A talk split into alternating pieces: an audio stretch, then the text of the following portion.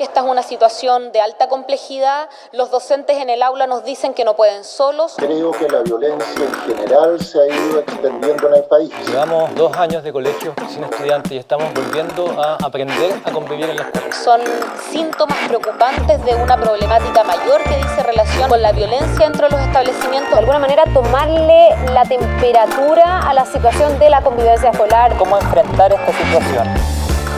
Este es El Café Diario, el podcast diario de la tercera. Soy Rocío Montes. Y yo soy Francisco Aravena. Es lunes 23 de enero.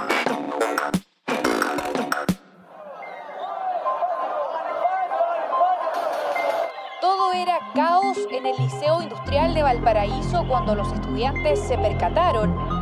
Compañero había sido apuñalado. Peleas frecuentes eh, al interior de la escuela y el hecho ya que detonó eh, estos movimientos también por parte de los estudiantes fue eh, el- un alumno que se va afectado por una puñalada a la salida de la escuela. De todas las denuncias presentadas ante la Superintendencia de Educación entre 2019 y 2022, la más alta es el maltrato entre estudiantes, ya desde la educación parvularia, con el 64,7% del total a nivel nacional. Le siguen los temas relacionados con situaciones de connotación sexual entre pares, con un 10,1%, y discriminación, que llega a un 9,7%. Son parte de las conclusiones de un estudio del Observatorio de Ciudadanía, Convivencia y Bienestar Escolar de la Universidad de la Frontera, que analizó las denuncias. En un contexto donde la reactivación educativa es una prioridad para el país luego de la pandemia, por lo que el gobierno presentó hace una semana un programa transversal para proponer medidas, todavía no ha acabado el diagnóstico sobre lo que realmente ocurrió con los estudiantes chilenos tras el golpe de la crisis sanitaria. No existe una única mirada y diferentes estudios, como este, intentan aportar al debate público para llegar a consensos sobre el estado de la cuestión y, a tres años del inicio de los encierros masivos, poder tomar medidas acerca de asuntos como la asistencia, la convivencia escolar y las brechas. Para hablar sobre la violencia escolar y el estudio de la Universidad de la Frontera, hoy en el Café Diario conversamos con Mónica Bravo Sanzana, investigadora principal y directora del Observatorio de Ciudadanía, Convivencia y Bienestar Escolar.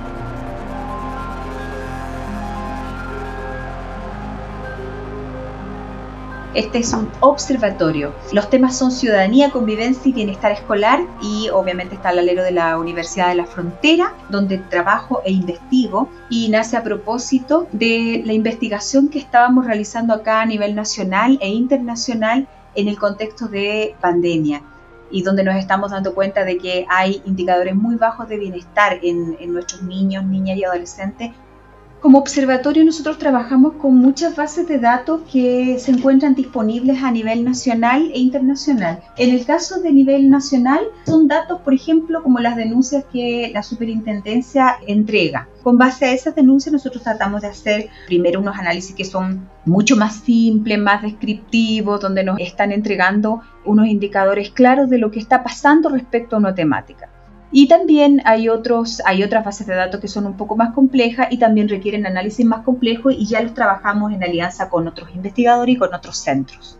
Este estudio en particular habla de la violencia. Trabaja precisamente el informe Denuncias por Convivencia Escolar al segundo trimestre de 2022. Y bueno, aquí nos encontramos con varias cosas, que, varios hallazgos que son importantes, que ya venían dándose una tendencia desde antes de la pandemia. Nosotros venimos con problemas de indicadores respecto a lo que es la violencia y la convivencia desde la década del 90. En la década del 90, desde la política pública ya comienza un interés por trabajar temas de convivencia, pero con un foco especial que es la violencia. Él profirió amenazas al Liceo Armando Robles de Valdivia, señalando que el día lunes 4 de abril de este año ocurriría una masacre escolar quedando sujeto a medida cautelar de vigilancia del CODEMI, el programa dependiente del Sename. Bajo este formato y a través de Instagram, así fue la forma en que un joven de 15 años anunció una presunta masacre para los próximos días en el Liceo Armando Robles Rivera de Valdivia.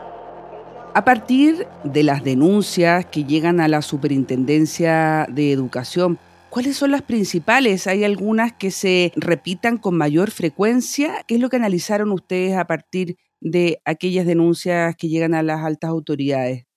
Bueno, primero, los indicadores de, violencia, de las denuncias que se han realizado han ido creciendo en el tiempo. No solamente se concentran en algunas regiones, sino que ha sido generalizado en el país. Y desde ese punto de vista, nosotros nos podemos encontrar con algunos factores que podrían explicarnos este aumento. Pero quiero ser insistente en algo. La tendencia a estos indicadores de violencia vienen desde mucho antes. ¿Qué significa esto?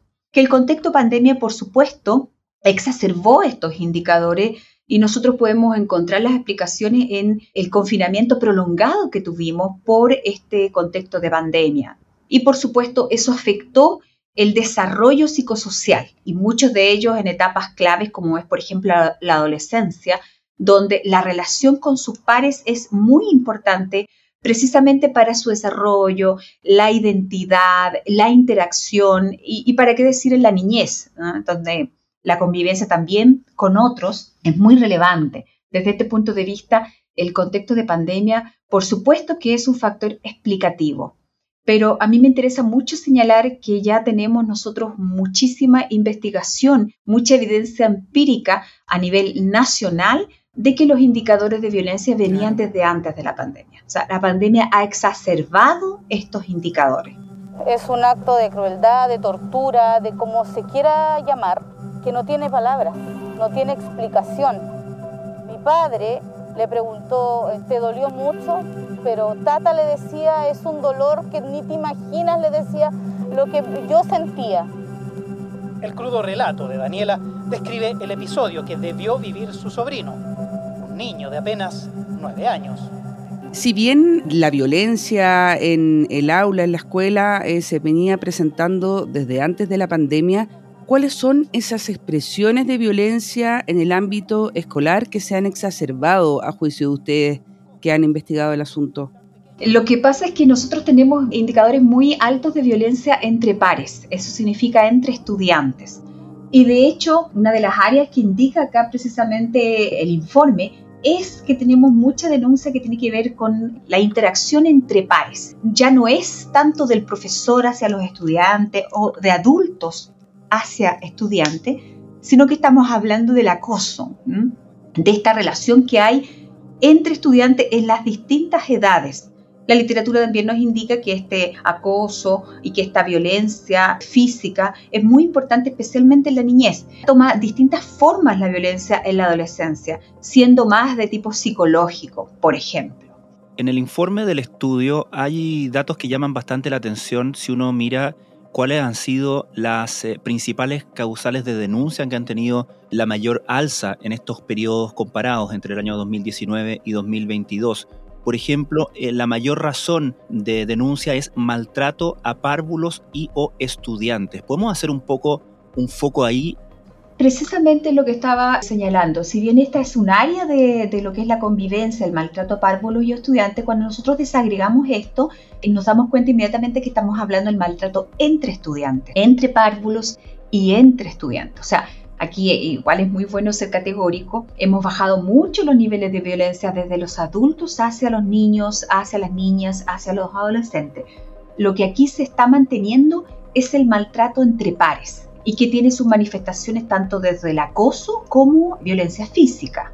Otra de las situaciones también interesantes en este es el ámbito de las situaciones de connotación sexual, y que también tienen relación entre estudiantes. Esto ya, ya, ya había mostrado un aumento antes de la crisis social que tuvimos en 2019 y de la pandemia, pero probablemente la pandemia generó una pausa, ¿cierto?, en 2020 con una baja importante de las atenciones en niños y adolescentes y con este, en el fondo, cambio de sistema escolar que tuvo que ajustarse, pero que donde probablemente no, no logramos prever eh, la ola que se nos vino posteriormente en términos de patologías de salud mental. ¿Qué quiere decir, Mónica, que este tipo de situaciones se estén dando entre niños tan pequeños, de párvulos? Por supuesto, cuando hablamos, efectivamente, cuando nos hablamos de párvulos también. Y eso también nos está indicando a nosotros factores que tienen que ver con la familia, ¿ah?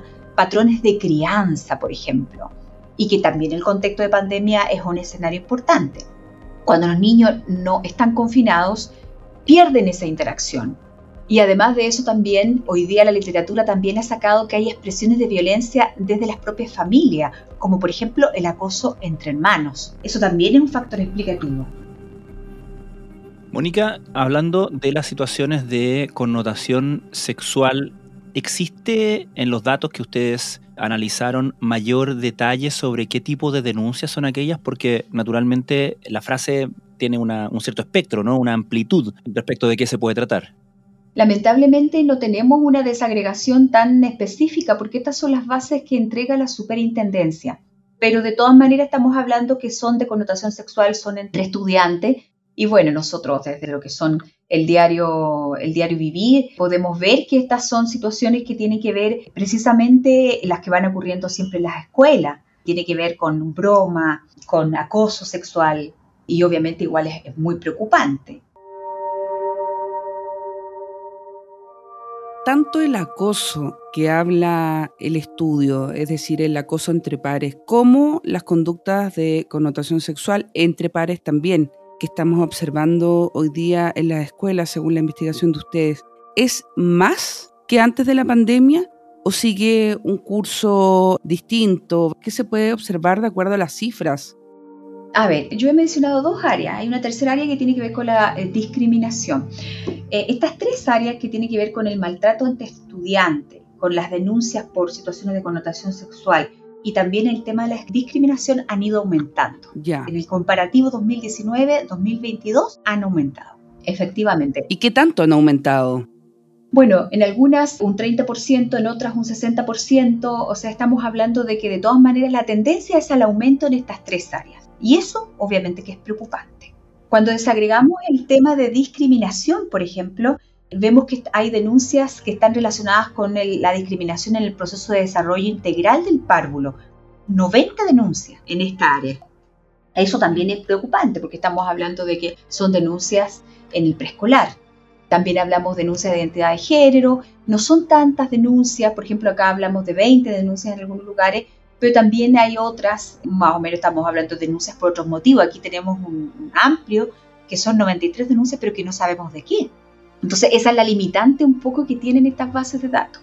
Lo importante sí es saber que de todas estas áreas, estas tres son las que han aumentado, tienen una tendencia al alza y que son graves, digamos. Estamos poniéndole énfasis en eso. Sí, no podemos perder de vista de que ha habido un aumento.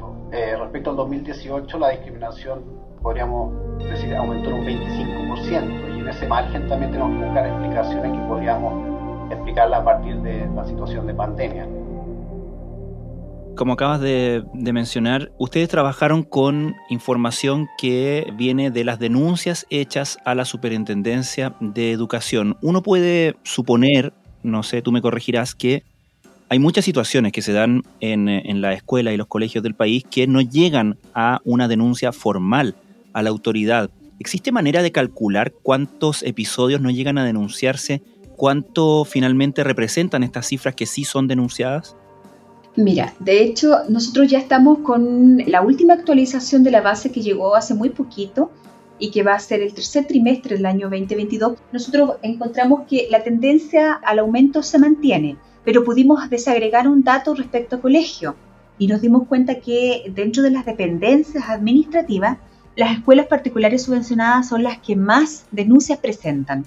Nosotros inmediatamente pensamos, bueno, ¿qué sugiere esto frente, por ejemplo, a las escuelas públicas? ¿Por qué las familias de las escuelas particulares subvencionadas son las que más denuncian? Y ahí tiene que ver con un empoderamiento, un conocimiento de la ley, de los derechos, que a lo mejor no se está dando en las escuelas públicas. Y podría explicarnos, por ejemplo, que lo que tú señalas, que haya una gran cantidad de denuncias que no llegan a ser denuncias. O también podríamos sugerir que a lo mejor en las escuelas públicas se trabaja este tema de la convivencia de una manera tal que a lo mejor se logra resolver los conflictos antes de que llegue la denuncia. Hay dos sugerencias ahí. Ahora, respecto de estos tres asuntos, del tema del maltrato entre compañeros, el tema relacionado a las situaciones de connotación sexual y a la discriminación. ¿Qué crees que se está haciendo desde el Ministerio, por ejemplo? ¿Cómo se están abordando estos tres problemas que vemos en las aulas hoy en día en Chile? Sí, afortunadamente desde la política pública hemos tenido una, una puesta en marcha tanto desde las mesas de COVID, en cuando estábamos en plena pandemia y confinado, donde el ministerio buscó alianza con las universidades. Y de hecho esto se materializó en los programas de convivencia y atención en crisis que se realizaron en el año 2022 y que afortunadamente van a continuar, aunque estoy diciendo, dando una, una, una información, digamos, un poco, no, es oficial, que es lo que yo estoy diciendo, pero sí puedo decir que el ministerio tiene una intención de continuar con estos programas porque, porque bueno, se sabe que la, la necesidad que hay desde todos los territorios no solamente desde las regiones con una mayor cantidad de, eh, digamos, de, estudiantes, sino que estamos hablando de todo el territorio nacional.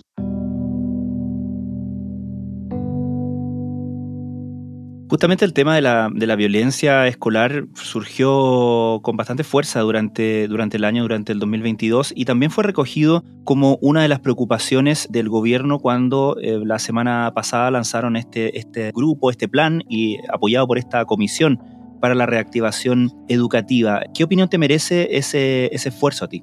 Es muy positivo. De hecho, eh, la reactivación educativa que se genera desde el año 2022 a propósito del contexto pandemia vino con un plan piloto para programas de convivencia en crisis, vino con capacitaciones desde CPIP y también desde el programa Seamos Comunidad. Por lo tanto, que esto se continúe y se estén entregando los recursos, creo que es relevante para nosotros como sociedad porque eh, la política pública, primero hay un hito y es que entró en alianza con las universidades, no con una o dos universidades, sino que entró en alianza y en consorcio con universidades regionales a lo largo de todo, de todo el país, donde vamos a hablar de macrozonas acá, macrozonas norte, centro, sur, y pudimos tener la oportunidad de trabajar en alianza entre universidades con ministerio, con el nivel intermedio y con las escuelas y eso es un hito histórico, eso no se había dado en ninguna política pública anterior. Teníamos miedo de que fuera solamente un piloto, pero hoy sabemos que no es así, que esta política eh, va a continuar. Por lo menos hay luces ya de, de que estamos hablando de una continuidad hasta 2024. Y eso es esperanzador.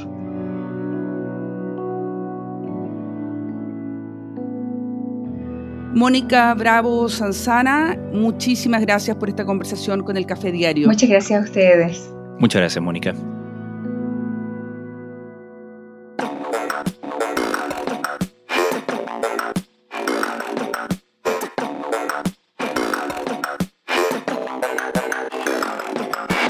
El Café Diario es una producción de La Tercera. La conducción es de Rocío Montes y quien les habla, Francisco Aravena. La postproducción es de Michel Poblete.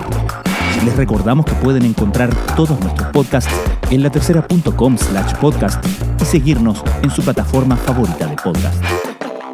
Nos encontramos mañana en un nuevo capítulo de El Café Diario